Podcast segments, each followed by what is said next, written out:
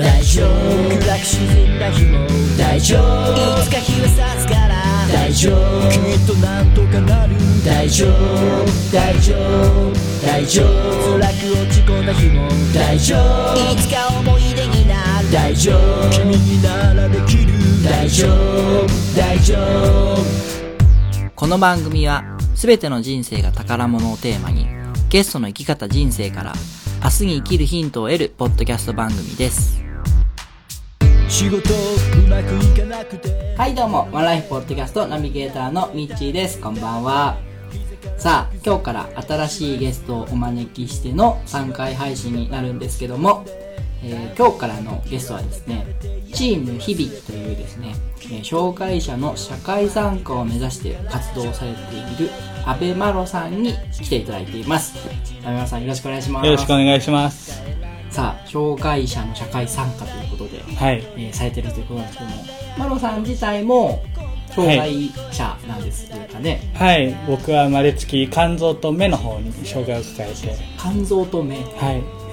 それまあ本編の方で具体的には聞いていきたいんですけども、はい。どういった症状とかある？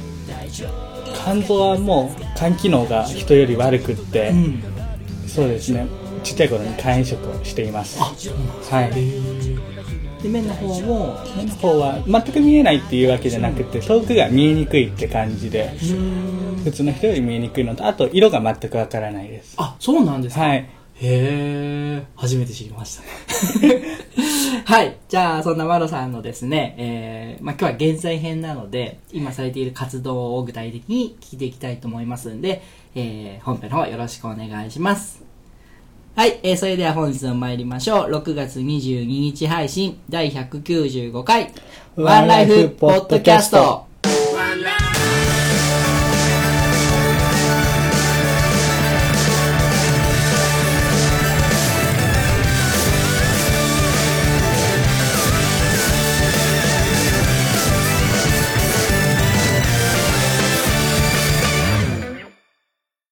それではゲストコーナーです。改めまして本日のゲストは、チーム響の阿部マロさんです。よろしくお願いします。よろしくお願いいします。じゃあ、すいません。最初に自己紹介の方からお願いいたします。はい、えー先ほどもご紹介いただいたんですけど、チーム響で障害者の自由な社会参加を理念に活動している、楽しく明るくをモットーに生きているつもりです。アグマロです。よろしくお願いします。よろしくお願いします。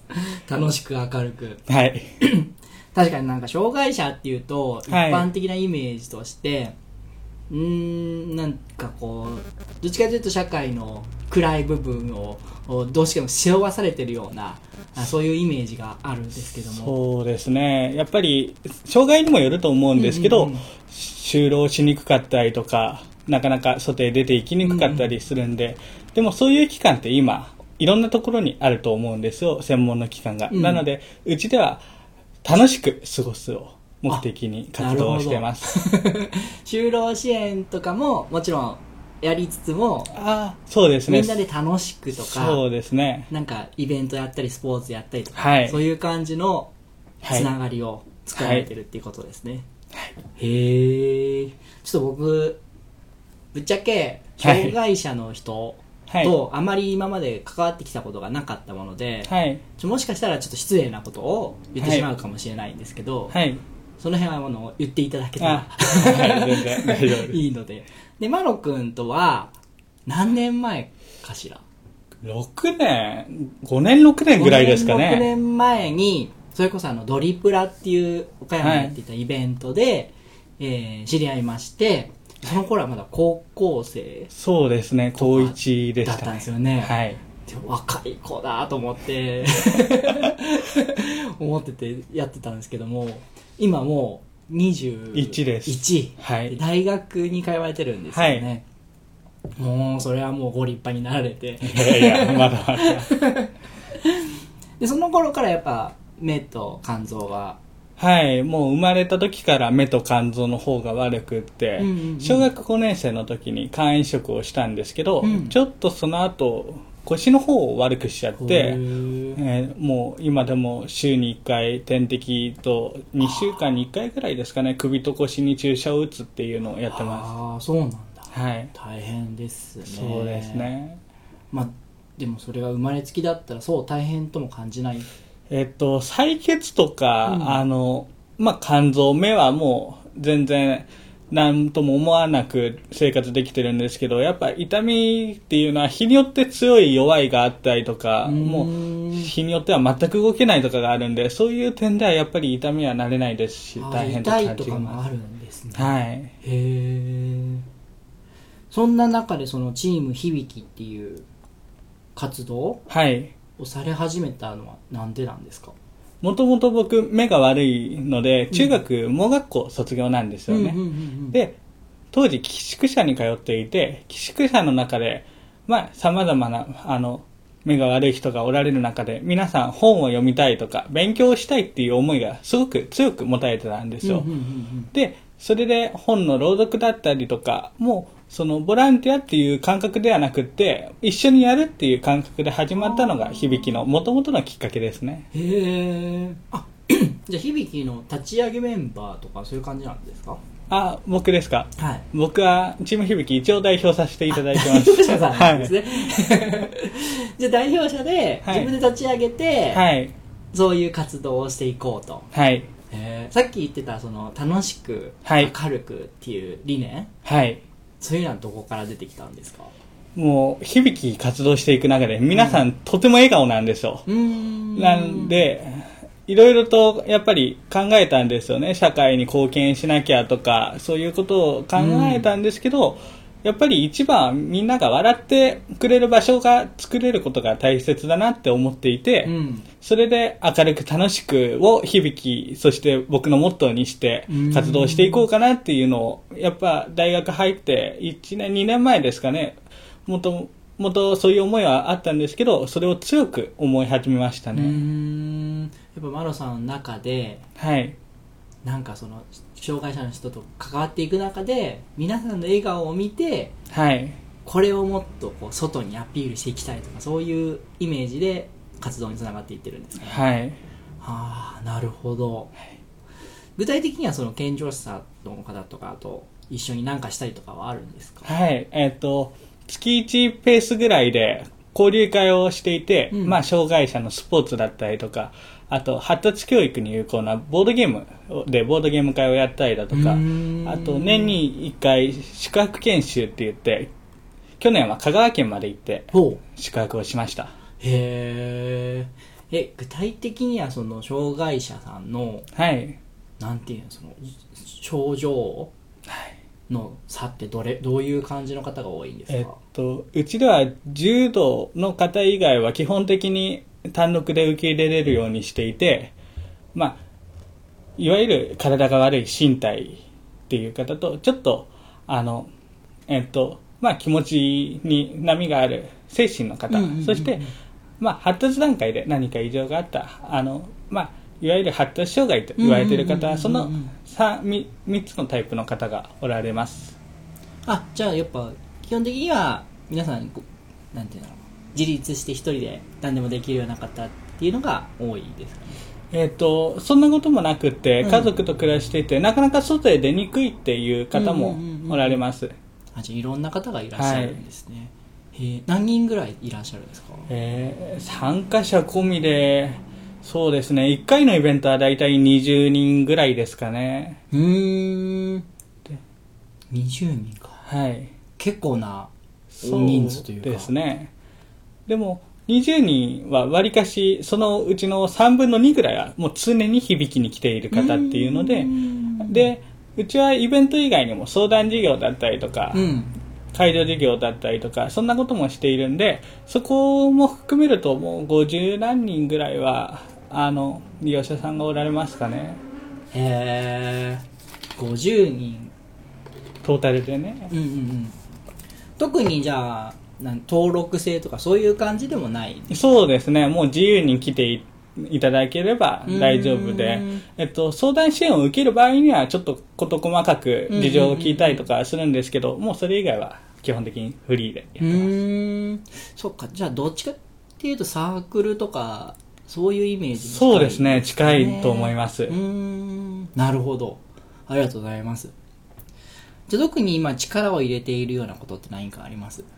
今、皆さんの夢を叶えるをお結構、もう2017年ぐらいから力を入れていて、講演会がしたいだとか、そういうことで、その方の講演会を開いたりだとか、グランドソフトボールっていう視覚障害者の野球があるんですけど、うん。それをやりたいっていう気持ちで、やっぱ、野球っていうと、安全面でどうしてもストップがかけざるを得なかったんですけど、なるほど。そこの課題をなんとかクリアして、今年開催できたりとか、へそんな風に、どんどんどんどん夢を応援していて、中にはバンジージャンプをしたいーだとか、合コンをやりたいだとか、そんな方もおられますね。なるほどね。そうか。利用者さんがやりたいこと、参加者さんがやりたいことをはい。一緒にやってくれるグループなんですね。はい。ああ、それいいですね。はい。なかなかそう、一人でやりたくてもできないことって、まあそうですね。健常者も多分あるでしょうけど、障害者の方はよりハードルが高かったりしますもんね。はい。それを一緒にやってくれるのっていいですよね。はい。へえ。なんかその活動の中で苦労していることとかあります？やっぱり、障害によっては、すごく気を使わなければいけない障害があったりとか、どうしても福祉に合わない方がおられたりだとか、うんうんうんもう本当に様々ですね。あと、利用者さん同士もうん、こう、人間関係でで悩まれたりだとか、あるんで、そこの一番は人間関係に気を使うことがとても大変ですかね。マロ君がこうしてあげたいって思っても実はそこまでしてほしくなかったりとあかーそういうのもありますね。そういう感じなのもかもしれないはいなあでもうーん難しいですね難しいですね。こういろんな方がいらっしゃるだけにより難しいですよね、はい。マロ君自体はなんかこうなんていうか障害があるわけじゃないですか、はい。そこをこう反点感じることとかってないんですか？ありますね。やっぱ、僕は天気によっても左右されるんで、雨の日が動きにくかったりとか、そうなんだはい。急遽、や、あの、行こうと思ってた場所を休まざるを得なかったりだとか、んそういう時はやっぱ困りますね。んああなるほどなそういう響きのイベントではい。自分は動かんといけんのに動けん時とかも結構あるんだ。はい、あります。あああきついですね、はい。うーん。ありがとうございます、りがとうございます。じゃあ逆にこうやっててよかったなとかやりがいを感じるなっていう点は？やっぱりみんなの笑顔が常にあるんで、ん。で、先日1週間ほど前に高校生と障害のある方のイベントやったんですけど、うんうんうんもう終始皆さん笑いっぱなしだったんですよね。へえ なんで、とても準備しててよかったなって思います。なるほどはい。今度、えっ、と、7月31日のワイガヤっていうイベントに、マロくんも、プレゼンターとしてはい、夢を発表してもらうんですけども、はい。その中でもやっぱり、こう、明るく楽しくっていうのをすごいおっしゃってましたもんね。はい。うん、やっぱそういう笑顔が溢れるような、えー障害を持った後と、健常者の方が一緒になって楽しめるような、はいなんかそういうことをやっていきたいんですよね。はい。ワイガヤで発表させていただくのは、うん福祉とエンターテインメントをつなげたいっていうことで、やっぱり福祉って大変とか辛いとか、そういうイメージが、まあ、あったりするんですけど、そこを、なんていうのかな、エンターテインメントの、いわゆるカルチャーっていうものを通じて、こんなところが楽しいよとか、もちろん苦労される部分とかも込みで、そういう風につなげて楽しくやっていけれたらなと思っています。福祉のどういうとこが大変なんだろまあ、本当に人によられるんですけど、うん。こう、なんていうのかな、人と寄り添う活動だったりするので、まあ、寄り添いすぎちゃって、ちょっと大変になってしまう部分うもあったりとあかー、なるほどな、は逆になかなかこう、やりたいけどうまくいかないとかがもう重なって、うまくいかないなるほどなるほどはい。一回はい。そういう精神的な障害を持った方の施設にボランティアで行ったことがああって、ーはい。その時は僕本当に何もできなくて、まあ、うんもちろん勉強もしてないし、はい。パッと出て行ってしまったんではい。非常に迷惑をかけてしまったんですけども、何がしたいのかも理解してあげれないしあのもう言葉もなかなか通じないような方だったんではい。そういう面であーっていうその壁みたいなものを勝手に作ってしまっているところあるかもしれないな、言葉が通じない方は目とかで結構訴えられる方もすごく多くって、うん大体その介助者さんとか目で判断されるんですけどなかなかそこら辺知ってるのと知らないのじゃ難しさが違いますようん。ね。勉強してなかったら、はい。そこわかんないですよね、はい。で逆に例えばマロ君なんかと、一緒にお付き合いしていくとマロ君をもう全然紹介者と思わなくなるぐらいのはい。感じが時々あるんですよ、はい。あそうなの？さっきも言ったね。あの色が見えないの初めて知りましたとか。そういうこうなんかつながりじゃないけど一緒になんかするような時間をとにかく一緒に持つとやっぱつながりってできていくというか、はい。誤解がちょっとずつなくなっていくのかなっていう部分はあるなと思うんですけどね、はい。うんもうすごいですよ。音だけでその人の嘘かどうかを判断できる視覚障害の方がおられたりとかもうゲームだったら絶対に負けないっていうぐらいの精神や発達の方がおられたりとか、うん。もう本当にす人間の力ってすごいなって感じさせられることも多いですなるほどねな。そういうだからそうか。目が見えないからこそ発達している。はい。発達障害じゃないの逆に言うとあごめんなさい。どういう？いやなんか耳とかうはん。普通の人よりもすごい発達してるわけじゃないですか、はい。っていうのはすそれってなんか特別な人な感じがしなくもないなと思って。はい。やっぱりそういう、なんていうのかな、第六感とか聴覚で判断されるものっていうのは、すごい特別なものだなって思う時はあります。いやそういう誤解がはい。誤解がやっぱ壁を作ってる部分は大きいんじゃないかそなうですね。とって思いますねはい。はいだから誤解をなくしていけばよりそのマルクがさっき言ってたようななんか一緒に楽しめるイベントとかはい。そのエンターテインメントもう本当にエンターテインメントですよね、はい。それが一番手っ取り早いかもしれないですそうですね。で、もう一つ、これ、な一番伝えたいことかもしれないんですけど、うんうんうん健常者さん、最近はすごい寄り添ってくださってて、僕らに力を貸してくれたりとか、今、いろんなところですごい福祉に力を入れてくださってるんですけど、逆に障害のある方が自ら発信していく力が今弱かったりするんですよ。ここを助けてほしいとか、こんなことに困ってるとか、逆にここは大丈夫っていうのだったりもなかなか言えなくって。なので僕は大切にしていることは自分でなんていうのかなその自分の思いを言うことうんうんをうん。大事にしていてここは障害があってもできる。でもここはサポートしてもらわないとできない、うんうんうんうん。そういうことを自ら発信できたらいいなっていうのを思ってます。それはなんで発信してない？やっぱり。気を使ってっていう方もおられますし、うん。自分がどこまでできるのか分かんないっていう方もおられますし中にはちょっと健常者さんにサポートしてもらえるっていう部分で甘えが出てしまっている方もおられまああなるほど、す、はい、まあ甘えであったり逆に遠慮であったり。そうですね。本当人それぞれだと思いうます、ーん。それ嫌っていうのはないんですか？なんか気を使われすぎて嫌みたいな。ああ そういう方もおられます。やっぱいますよね。はい。特に精神とか発達の方はそういう方も多いですね。やっぱりあれか。なんかこうくるっと障害者でひとまとめするんじゃなくてはい。一人一人の人に合わせ合わせてっていうか普通の友達関係みたいな感じですよね、うはい。ーん。なるほどな。奥が深いな もう話し出すと止まらないと思う。付き合ってないと分からないとかありますよね。そうですね。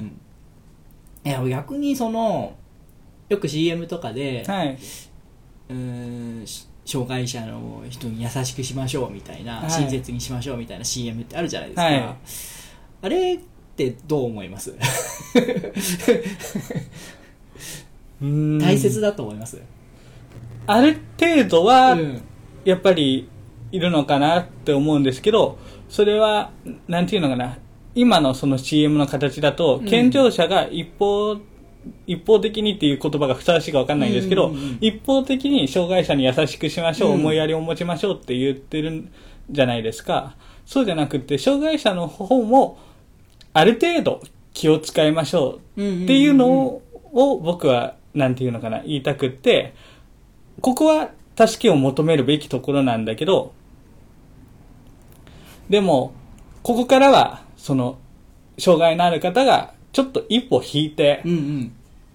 見て、思いやりを持って健常者の方と接しようみたいな形で、障害があるからっていう風なので、わがままになってはダメだなっていうのは思っています。ですよね。なんか、はい過剰にやりすぎるのも、逆にその差別はい。につながってるのかなっていうのはちょっとあったりして、うーん、障害は障害で、はい。一つの個性として、はい。お互い全員が認識して、で、普通に付き合えば、はい。差別ってなくなるのかなって、今ちょっと僕綺麗事を言ってますけど、はい。なんかね、あれなんですよ。いや、あの、ちょっと今回、はじめ、僕多分初めてマロ君とこんな話をそうですね。深くするにあたってで、なんか自分の障害者に対しての、うん、意見ってどんなかなってちょっと考えてたんですよ。はいうん。で、うん、まあ、多分、自分、今言ってるほど、何の、しょうあの、偏見もなく、はい付き合うことは多分できてなくて、うんで、やってなくって、最初はどうしても、壁を作ってしまったり、まあそれは多分健常者の人も一緒なんですけど、はい。最初とにかく壁を作る人間なんで。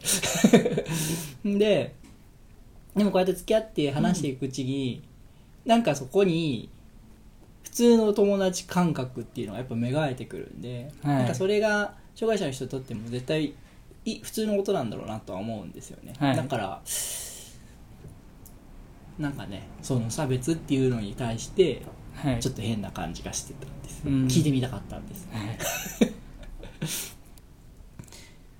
じゃあ、すいません、じゃあちょっと最後の質問なんですけども、えっと、そのチーム響きの活動をされる上で一番大事にしていることって何ですか、人と人と、その人に向き合うことを大事にしてまうす。やっぱ先ほど言われたような、はいうんうんうん、個人個人でそうです違ねう考え方を持ったりする人がいるので、はい。やっぱ個々で付き合っていくっていうはい。うーん大事ですねそうですね。あの、その病気って言われて、うんその病気を調べても、そのマニュアルとは全然違う方もおられるんで、もう、はあ病気を聞いてもその病気にとらわれないで、その人と向き合うことを大切にしてますうーね。ん逆にはい。僕らがその障害者の人とはい。今後付き合って初めて出会って付き合っていく上でこれだけちょっと気にしといてほしいとか気を使っ気頭に入れといてほしいみたいなことって何かあります？本人が言ったことだけは、その、気を使ってやっていただけると、すごく僕らは助かりますうん。ここを助けてほしいんだって本人が言われたら、もう、それは気を使っていただけるととても助かるんですけどあの、街とかで、以外で、知り合いとかになった場合は、もう本人が言われないことは、その、じゃあ大丈夫なんだと思って普通の人と同じように接してくれると、多分、そのやる気に、が出てくるっていう方も多くおられると思います。やっぱそうですよね。はい。じゃあ逆にそのさっき言われたように障害者の人にももっと自分のできることできないことを発信していこうよっていうのがはい。一つのマロ君なりのはい。思いなんですね。はい。うーん。それはでもいいかもしれないですね、うん、やっぱ健常者の人もそうですけどできることできないことって言っていった方がね、い、いですよね。って言いながら自分がなかなか言えないんですけど。それはやっぱりなんかあれ？偏見で見られるかなとかいう怖さがあったりするわけ負けたくないって気持ちですかね。あここでもしできないって言ってしまったら、うんうんなんていうのかな。それ以上の成長がないそうですね。ああ強いですねなので、なかなかキャパオーバーな仕事を受けて、毎回後悔しながらやってる。あ、それ僕も一緒ですね。皆さん一緒なのかもしれないですね、こう活動的にされてる方っていうのは。うーん、そうですね。負けたくないっていうのはちょっとあるのか、あるのかもしれないな。いや、どうなんだろうな。なるほどね。負けたくないって思いは、今話をしてて、うん清水さんにパッと振られて、パッと出てきた言葉だったんで、うんうんうん自分でも、ああ、こう思ってたんだっていうのは、今初めて知りましうーん。あ、よかったです。た。はい、ありがとうございます。まあでも自分の弱さははい、ちょっとでも出していった方がはい、楽にいけるかもしれないんでね。はい。はい頑張ってみます。じゃあちょっと、現在編はこのぐらいにして、はいはい、えーエンディングに入りたいと思います。ありがとうございまあした。りがとうございました。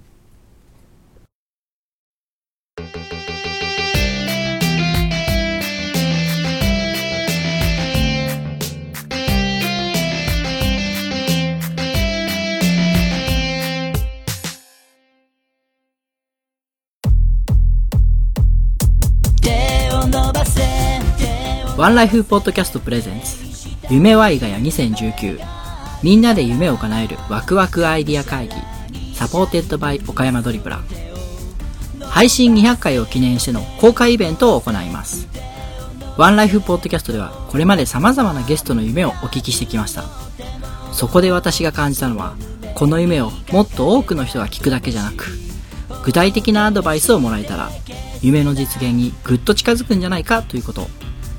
そこで今回5名の方に自身の夢を発表してもらいそれに対してみんなでいろいろ知恵を絞ってなんか一つでも二つでも前に進めるようなそんなイベントを考えました。良いアドバイスばかりを求めているわけではないので何気ない会話や経験の中にヒントが眠っていると思うのでお気軽なお気持ちでご参加ください。場所西側アイプラザ日時7月31日水曜日19時から参加費無料となっております。参加費は無料ですが定員80名で事前登録を行います。詳しくは6月下旬頃立ち上がる Facebook ページにてご確認ください。皆様のご参加をお待ちしております。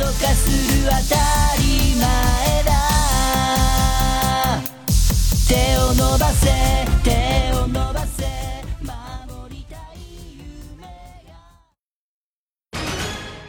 問題です。紀元前の木に土と書いて何と読むでしょう第2問。あるなしのなしに風と書いて何と読むでしょう第3問。中心蔵の蔵に粋な人の粋と書いて何と読むでしょう実はこれ全部日本酒の銘柄なんです。答えが知りたい人は岡山駅前名手センターまで。選ぶ楽しさを提供します。岡山駅前名手センター。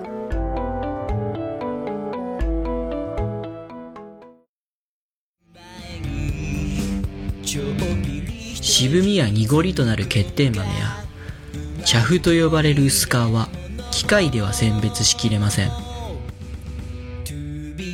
品質の良いコーヒー豆を作るため一粒一粒手作業で選別厳選した豆を。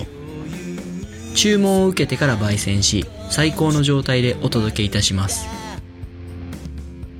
豆本来の香りと美味しさで夢心地なひとときを。夢摘むコーヒーむつみコーヒー。ご注文は EC サイトから。